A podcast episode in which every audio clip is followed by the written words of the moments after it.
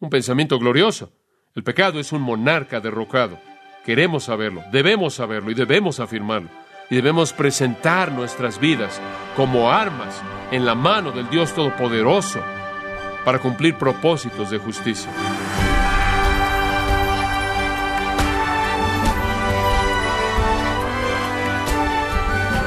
Le saluda su anfitrión Miguel Contreras, dándole la bienvenida a Gracia a vosotros con el pastor John MacArthur.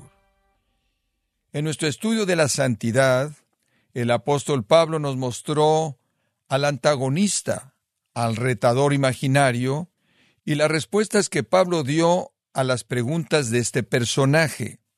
¿Qué es lo que sigue en este importante estudio?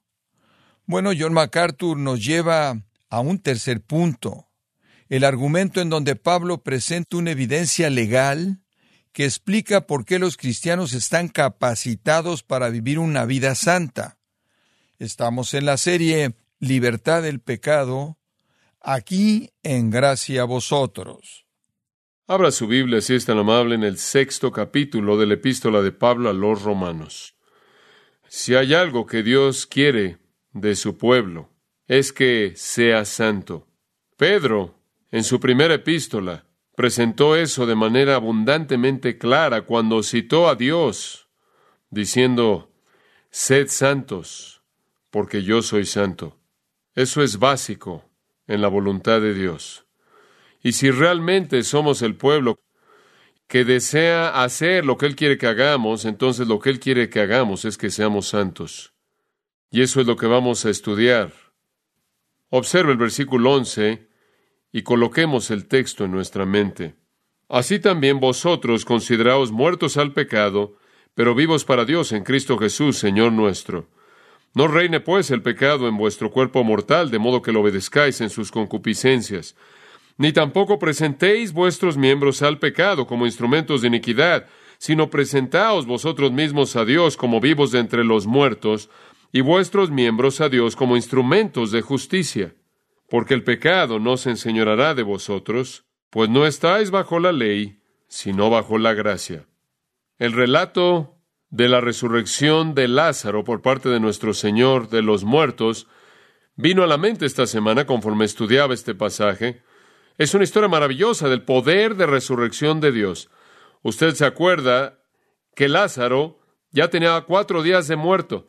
Él estaba tan muerto que cuando Jesús se acercó a la tumba y pidió que fuera abierta, la hermana de Lázaro en horror dijo, Señor, ya para este momento apesta.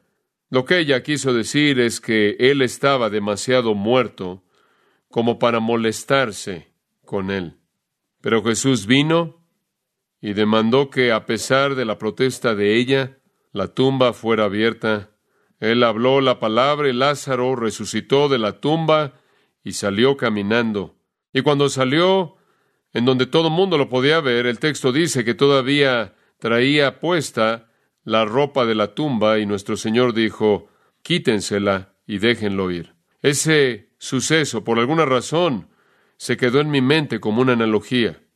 Veo a muchas personas que han sido levantadas de la mortandad, de estar separado de Dios, que han sido redimidas, sin embargo todavía llevan la ropa de la tumba.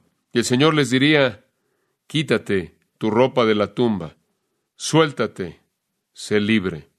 Si puedo tomar esa verdad de la resurrección del caso de Lázaro como una analogía, permítame hacer eso y dejarlo con eso en mente. Como Lázaro, necesitamos quitarnos la ropa de la tumba. Hemos sido resucitados de los muertos, caminamos en vida nueva. Necesitamos deshacernos de aquello que queda de nuestra mortandad. Y creo que esa es la esencia de la verdad en el texto que le acabo de leer. Sabemos ya para cuando llegamos al versículo 11 que hemos muerto y resucitado, ¿no es cierto? Ya hemos visto eso en los primeros diez versículos. Y ahora debemos aprender en los versículos 11 al 14 que habiendo sido resucitados de los muertos y habiendo experimentado en nuestra posición victoria sobre la muerte en cuanto a su paga y su poder, victoria sobre el pecado en cuanto a su paga y su poder, ahora estamos listos para avanzar, quitarnos la ropa de la tumba y vivir a la plenitud de vida. Ahora realmente creo que los cristianos quieren hacer esto. Creo que los cristianos quieren conocer la verdadera victoria sobre su enemigo conquistado, el pecado. Si usted ve en Romanos capítulo 7, simplemente para ayudarnos en nuestro pensamiento en este punto, encontramos en el versículo 15 que Pablo dice esto. Porque lo que hago no lo entiendo, pues no hago lo que quiero, sino lo que aborrezco, eso hago. Y lo que nos dice ahí es que como creyente, él tiene un deseo de hacer lo que está bien, él tiene un deseo de ver la victoria en su vida, él tiene un deseo de conquistar el pecado. Y después lo oímos decir algo muy parecido. En el versículo 18, yo sé que en mí, esto es en mi carne, no mora el bien, porque el querer el bien está en mí, pero no el hacerlo. Porque no hago el bien que quiero, sino el mal que no quiero, eso hago. Y aquí está un hombre luchando con el pecado. Pero realmente creo que él, como otros creyentes, desea la victoria. En Romanos 7, él quizás no conozca el secreto de esa victoria, pero creo que si no solo fuera al capítulo 8, sino si regresara al capítulo 6, encontraría esa realidad, ese secreto, si quiere llamarlo así. Ahora, ¿cómo nos quitamos la ropa de la tumba? De eso es de lo que queremos hablar. ¿Cómo es que nos limpiamos? ¿Cómo es que, como Pedro dijo, nos despojamos, como lo dijo en 1 Pedro 2.1? ¿Cómo nos despojamos de aquello que no debe estar en nuestras vidas? Vamos a encontrar la respuesta muy vívida en este texto, creo yo. Ahora recuerde, simplemente a manera de trasfondo de este pasaje, Pablo está hablando del gran tema de la justificación por la fe. Él ha explicado cómo uno es justificado, cómo uno es redimido en los capítulos 3 y 4. Él presenta la seguridad de esa redención en el capítulo 5 y ahora él presenta el efecto de esa redención en los capítulos 6, 7 y 8. Y el efecto de la redención es producir santidad. En primer lugar, santidad en nuestra posición ante Dios y después santidad en nuestra práctica. En primer lugar, santidad en nuestro estado, como los antiguos teólogos solían llamarlo, y después santidad en nuestra conducta. Ahora, tres palabras claves son necesarias para que entendamos cómo vencer el pecado. Las tres palabras están en el texto. Sabed, considerad y presentad. Y la fuerza de este pasaje entero se encuentra bajo estos tres términos. Todo lo que hemos dicho en las últimas dos lecciones va a regresar y unirse a sí mismo bajo el primer término. Observe en primer lugar en el versículo 3 la primera palabra sabéis, versículo 6 la primera palabra sabiendo, versículo 9 la primera palabra sabiendo. Los primeros diez versículos de Romanos 6 son doctrinales, son cognitivos, nos están presentando información básica, verdad sustantiva sobre la cual podemos edificar. Y entonces, conforme vemos nuestro texto en el capítulo 6, versículo 11, la primera palabra es así también. Y eso nos lleva de regreso a los primeros diez versículos de nuevo. El término podrá ser traducido Habiendo entonces establecido las cosas, ahora avanzamos. El término así también simplemente significa ahora después de que todo eso está bien en la mente y a la mano, buscamos la siguiente verdad. Y esa es su intención. No puede llegar al versículo 11 sin los primeros 10 versículos. Y como hemos aprendido, creo, en los años que hemos enseñado la palabra de Dios y la hemos estudiado juntos, que el deber siempre se basa en la doctrina, ¿verdad? que la exhortación nunca viene en un vacío, siempre se edifica sobre un precepto, está edificado ¿ah? sobre una verdad divina. Debido a que esto es verdad, así es como deben conducirse. Y entonces hemos tenido diez versículos de doctrina sólida elemental. ¿Y cuál ha sido esa doctrina? Permítame dársela lo más rápido que pueda. Que creyente es uno con Cristo, ¿verdad? Cuando Él murió, nosotros morimos. Cuando Él fue sepultado, fuimos sepultados. Cuando Él resucitó, resucitamos. Conforme Él camina en una vida nueva, así también nosotros caminamos en una vida nueva. En otras palabras, Pablo ha estado diciendo que estamos unidos con Jesucristo en su muerte, por lo tanto nosotros también, habiendo cumplido la paga por el pecado, hemos resucitado con Cristo en su resurrección y por lo tanto caminamos en vida nueva. Toda demanda de la ley fue satisfecha, toda demanda del pecado fue satisfecha. El poder del pecado ha sido conquistado, Cristo nunca volverá a morir. Él lo dice eso de manera muy clara en los versículos 9 y 10. Y debido a que Él nunca volverá a morir, nosotros nunca volveremos a morir, porque su muerte de manera tan eficaz conquistó el pecado, nosotros al morir con Él también hemos conquistado el pecado de manera eficaz. Entonces lo que él ha dicho es que cuando usted se convirtió en cristiano y usted cree en ese momento en Jesucristo, mediante un milagro divino, usted entra en su muerte y resurrección, su vida antigua muere y usted resucita para caminar en una vida nueva. Al morir en Cristo, el creyente paga la paga del pecado de tal manera que el pecado y la muerte ya no puede hacer demandas de ese creyente. No solo la paga ha sido pagada, sino que el poder del pecado es quebrantado. Y el pecado ya no tiene dominio sobre él. Ahora vivimos en una vida nueva. Somos una nueva creación, un nuevo hombre, una nueva naturaleza, por así decirlo. No somos lo que solíamos ser. El capítulo 5 terminó, recordará usted, del versículo 12 en adelante, diciéndonos en esencia que estábamos en Adán. Y cuando estábamos en Adán, todos morimos, pero cuando venimos a Cristo y en Él, todos fuimos hechos vivos. Entonces, la raza humana entera puede ser identificada como estar o en Adán o en Cristo. Si están en Adán, cuando Adán pecó, ellos pecaron. Cuando Adán cayó, ellos cayeron. Cuando Adán murió, ellos murieron. Y si nosotros, por la fe en Cristo, cuando Cristo muere, morimos. Cuando Él resucita, resucitamos. Esa es la esencia de la solidaridad teológica que el apóstol Pablo está enseñando en este gran texto. Y entonces, para comenzar, debemos saber que esto es verdad. Si vamos a vivir, creo yo, la plenitud de la nueva vida en Cristo, si realmente vamos a vivir como nuevas criaturas, entonces comienza con el conocimiento del hecho de que no soy lo que solía ser. Soy nuevo. Y tengo que saber eso para comenzar. ¿Y cuál es la esencia de esa vida nueva? Ya no estoy bajo la tiranía del pecado. ¿Se acuerda de eso? El pecado ya no es mi amo absoluto. Necesito saber eso. Ahora yo creo que es un principio básico de la palabra de Dios que la gente en primer lugar tiene que saber lo que es verdad. ¿Recuerda usted allí atrás en Oseas, cuando el profeta Oseas dijo del pueblo de Dios que fueron destruidos por una falta de conocimiento, no una falta de dedicación, no una falta de consagración, no una falta de compromiso, ni siquiera una falta de actividad de adoración, ni siquiera una falta de religión, ni siquiera una falta de revelación, sino una falta de conocimiento. No sabían y por lo tanto no podían funcionar. Usted nunca podrá vivir lo que usted no conoce. ¿Se acuerda usted en la condenación tan especial de Isaías capítulo 1, versículos 2 y 3, Isaías resume su condenación del pueblo de Dios y dice, Israel no sabe, no saben. Y si usted ve el Nuevo Testamento, usted encuentra lo mismo. De hecho, en Filipenses 4, versículo 8, por lo demás, hermanos míos, todo lo que es verdadero, todo lo honesto, todo lo justo, todo lo puro, todo lo amable, todo lo que es de buen nombre, si hay virtud alguna, si algo digno de alabanza, en esto pensad. Consideren lo que saben que es verdad.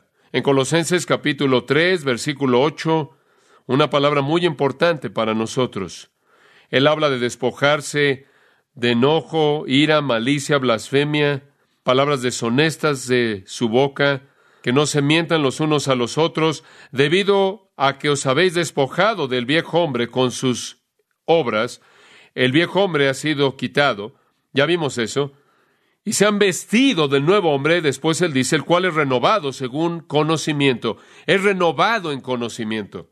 Usted no puede operar en base a lo que no sabe. Y entonces comenzamos al saber. Y amados, sabemos que el poder del pecado de funcionar como tirano ha sido quebrantado, ¿no es cierto? Sabemos que no tenemos que ser presa del poder del pecado. Sabemos que no necesitamos ser víctimas del pecado. Sabemos con toda certeza que no puede forzarnos a hacer lo que va en contra de Dios. Ahora, una vez que usted sabe eso, creo que usted va camino a la victoria, porque le da confianza a su corazón, la duda se va, el temor se va. Usted sabe que está tratando con un enemigo derrotado. Usted sabe que está tratando con un monarca que ha sido derrocado.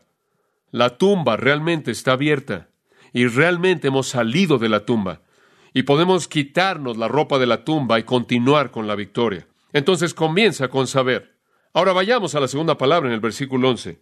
Así también, ahora que usted entiende la parte de saber, ahora que el cimiento está establecido, considerad, esa es la segunda palabra, considere, consideraos muertos al pecado, pero vivos para Dios en Cristo Jesús, Señor nuestro. No reine pues el pecado en vuestro cuerpo mortal, de modo que lo obedezcáis en sus concupiscencias. Ahora el segundo término es considerad, y aquí, amados, la doctrina da lugar a la fe. La palabra saber tiene que ver con la mente, la palabra considerar tiene que ver con el corazón. Usted sabe que es así a nivel intelectual y ahora cree que así es. Lo considera. Ahora, ¿qué significa consideraos? Logizomai. La palabra tiene muchas posibilidades de traducción. Es usado en una especie de expresión matemática. En su sentido literal, significa numerar algo o contar algo o estimar algo. Pero también es usado de una manera figurada. De hecho, ha sido usada de manera extensiva en el capítulo 4, creo ocho veces es usada ahí. Básicamente traducida imputar o colocar en la cuenta de alguien, donde el Señor dice en la salvación, Dios coloque en nuestra cuenta la justicia, pero también puede ser usada en un sentido figurado para referirse a calcular en la mente o razonar en la mente o afirmar en la mente que algo es de una manera, y así es como es usada aquí. Podríamos traducirla simplemente afirmar. Ustedes saben y ahora afirman que es verdad, o concluyen que es verdad. O si lo quiere colocar en la categoría del término cristiano genuino que incluye todo, cree que es verdad. Usted lo sabe porque la información dice que así es. Ahora, créalo con una creencia de corazón. Llegue a esa confianza firme. Ahora, en este punto, alguien podrá decir, bueno, sabes una cosa, esto es difícil. Es difícil para mí creer que yo soy una persona que ya no posee una naturaleza de pecado. Me cuesta trabajo creer que soy una persona que ya no es víctima del viejo hombre. Es difícil para mí creer que yo he muerto, no obstante vivo, sin embargo no yo, pero Cristo vive en mí. Es difícil para mí creer que yo poseo la naturaleza divina.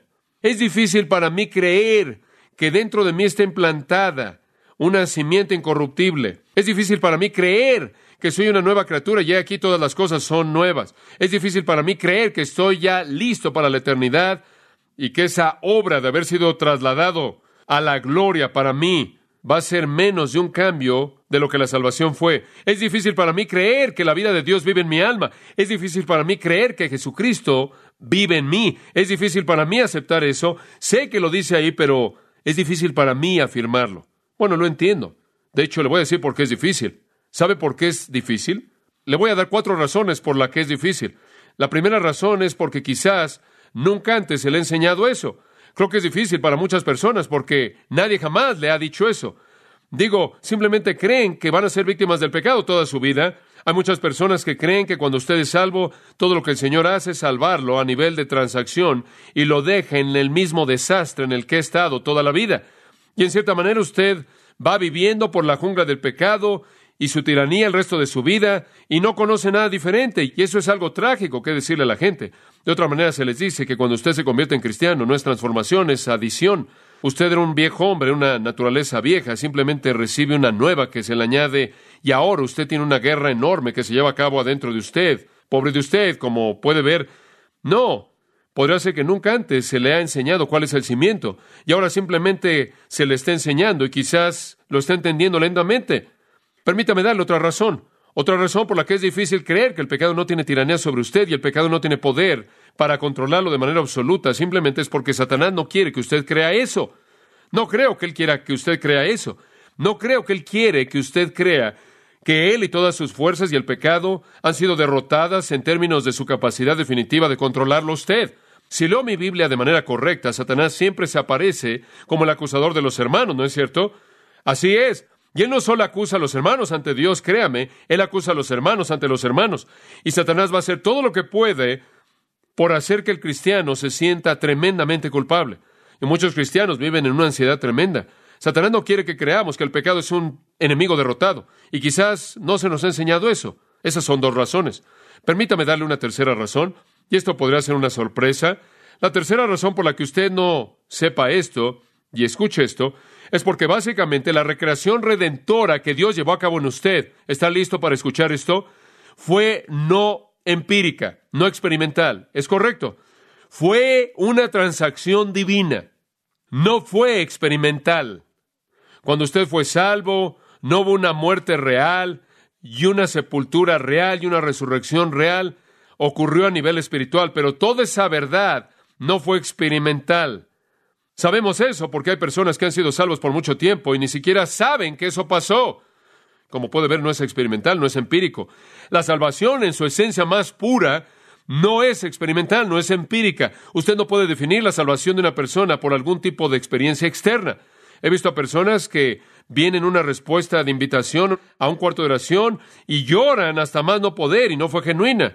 ¿Usted no las ha visto? Yo he visto a personas que se ven como que son muy frías y calculadoras en todo el proceso y fue tan genuina como puede ser y la transacción divina realmente ocurrió. Como puede ver, básicamente la redención no es experimental, es un hecho de fe. Usted no puede experimentar morir en Cristo, de hecho, usted no puede experimentar su sepultura, no puede experimentar el ser resucitado, tiene que recibirlo por fe. ¿Y quiere saber algo? La gente que siempre está corriendo por todos lados buscando señales no tienen gran fe, simplemente tienen fe pequeña. La gente con la gran fe pueden aceptar el hecho de la palabra de Dios sin tener alguna prueba externa. La gente que anda por todos lados buscando fenómenos externos que verifiquen la realidad de Cristo en su vida no tienen gran fe. Eso es duda buscando prueba. Pero no tenemos cosas objetivas externas verificables que podemos ver como nuestra evidencia de muerte, sepultura y resurrección en Cristo, no podemos ver el hecho de que el pecado es un enemigo derrotado. Dios no nos da esta visión del pecado como habiendo sido derrotado y noqueado y ahí está en el piso. No tenemos eso, y entonces eso lo hace difícil. Pero permítame darle la cuarta y la mejor razón. Es difícil para nosotros reconocer que hemos tenido la victoria sobre el pecado, como dije, número uno, porque quizás nunca se nos ha enseñado eso. Número dos, porque el enemigo no quiere que creamos eso. Número tres, porque todo esto no es empírico. Y número cuatro, y esta es la mejor razón, porque la furia del conflicto con el pecado en nosotros nos hace preguntarnos cómo eso puede ser verdad. ¿Entendió eso? Eso es muy importante. La furia del conflicto con el pecado en nosotros, la cual muchas veces perdemos, ¿no es cierto? Nos hace dudar ¿Cómo esto puede ser posible? Y entonces es difícil creer que la tiranía del pecado ha sido quebrantada, porque hay una verdadera lucha que se lleva a cabo con el pecado y perdemos muchas veces. Pero de cualquier manera tenemos que creerlo. Dice usted, bueno, ¿cómo vamos a creer? Porque la Biblia lo dice. Es un hecho de fe. Considérelo, afírmelo, créalo. Ahora, no estoy hablando de juegos psicológicos. No estoy hablando de eso que en la antigüedad solían decir en los veintes y en los treintas, diariamente, en todo sentido, estoy mejorando y mejorando. No estoy hablando de eso. No estoy hablando de levantarse cada mañana y decir, realmente eres maravilloso, realmente eres santo, realmente eres justo, hasta que finalmente tienes un caso de autohipnosis y te has convencido a ti mismo de algo que no es verdad. No estoy hablando de jugar juegos con la mente. No estoy hablando de eso. No estoy hablando de engañarnos a nosotros mismos. Estoy diciendo que tenemos que creer la palabra de Dios. El pecado, en su poder, es quebrantado. Tiene que creerlo. Digo, enfrentémoslo. Abraham tuvo dificultades en creer que él iba a tener un hijo también. Es correcto, tenía 99 años de edad, Sara tenía 90. Ambos habían pasado ya mucho tiempo atrás por la etapa de producción. Y él vio a Sara y debió haber sonreído y ella simplemente se carcajeó. Pero en Romanos dice que creyó en Dios. Digo, era un hecho de fe. Simplemente tenía que creerlo porque no había manera en la que básicamente fuera posible. Pero amados, tenemos que creer esto. Como lo expresó un escritor, y cito, ¿qué podría ser más frustrante que ser un cristiano que se ve a sí mismo primordialmente como un pecador centrado en sí mismo, sin embargo cuyo propósito en la vida es producir santidad centrada en Dios? Fin de la cita. Bueno, realmente quiere ser esquizofrénico. Esa es una buena manera de verlo. Creer que usted es un pecador vil, sin esperanza, miserable, bajo la tiranía del pecado, y supuestamente tiene que producir santidad. Eso lo va a frustrar. Entonces Pablo dice, consideraos, afirmen que es verdad. ¿Qué es lo que dice? Consideraos a vosotros mismos muertos al pecado. En verdad quiere decir, verdaderamente muertos al pecado. Considérenlo. Afirme que su biografía ha sido escrita en dos volúmenes. Volumen uno es el viejo hombre, la naturaleza vieja. El viejo yo antes de la salvación. Volumen 2 es el nuevo hombre, el nuevo yo, la nueva creación. Volumen 1 terminó con mi muerte en Cristo. El volumen 2 comenzó con mi resurrección en Cristo. Es tanto imposible como inconcebible reabrir el volumen 1. Entonces la doctrina de la salvación por la gracia no me lleva al pecado. Esa fue la pregunta original en el versículo 1. La doctrina de la salvación por la gracia no me libera para pecar y Dios simplemente tiene que continuar ejerciendo gracia a favor de mi pecaminosidad multiplicada. No, no, no. Porque cuando fui salvo, el pecado como un tirano fue cancelado. Y debo creer eso. Debo creer eso. Yo estoy en Cristo. Y su santidad es mía. Y el pecado ya no tiene dominio sobre mí. Ahora, lo que eso significa es que yo, y esto es en teoría, yo realmente nunca tengo que pecar, ¿verdad? Nunca soy un pecador forzado, una víctima de algún estado miserable inherente en mí que no ha sido conquistado. El pecado ya no tiene dominio. Estoy en Cristo y Cristo está en mí. Un pensamiento maravilloso. Años atrás, en medio de una revolución latinoamericana, un ciudadano estadounidense fue capturado y sentenciado a la muerte. Un oficial estadounidense corrió ante aquellos que lo iban a ejecutar y sacó una bandera estadounidense para colocarla enfrente del hombre apenas antes de que estaban listos para matarlo. Y él dijo, si ustedes disparan a la bandera americana, ustedes van a incurrir la ira de una nación entera. Y lo dejaron ir. Y hay un sentido en el cual estamos cubiertos por una justicia protectora de Jesucristo. Isaac Watts lo dijo de esta manera, y cito, en él las tribus de Adán se jactan de más bendiciones de lo que sus padres perdieron. Fin de la cita.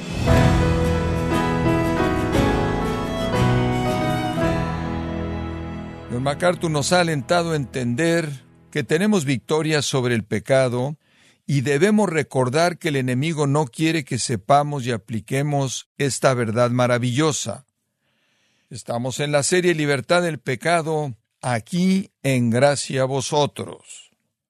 Y quiero recordarle, estimado oyente, que tenemos a su disposición el libro Santificación, en donde John MacArthur nos enseña que Dios desea que su pueblo sea santo, y la santificación es el objetivo de cada creyente, adquiéralo en la página de gracia.org o en su librería cristiana más cercana.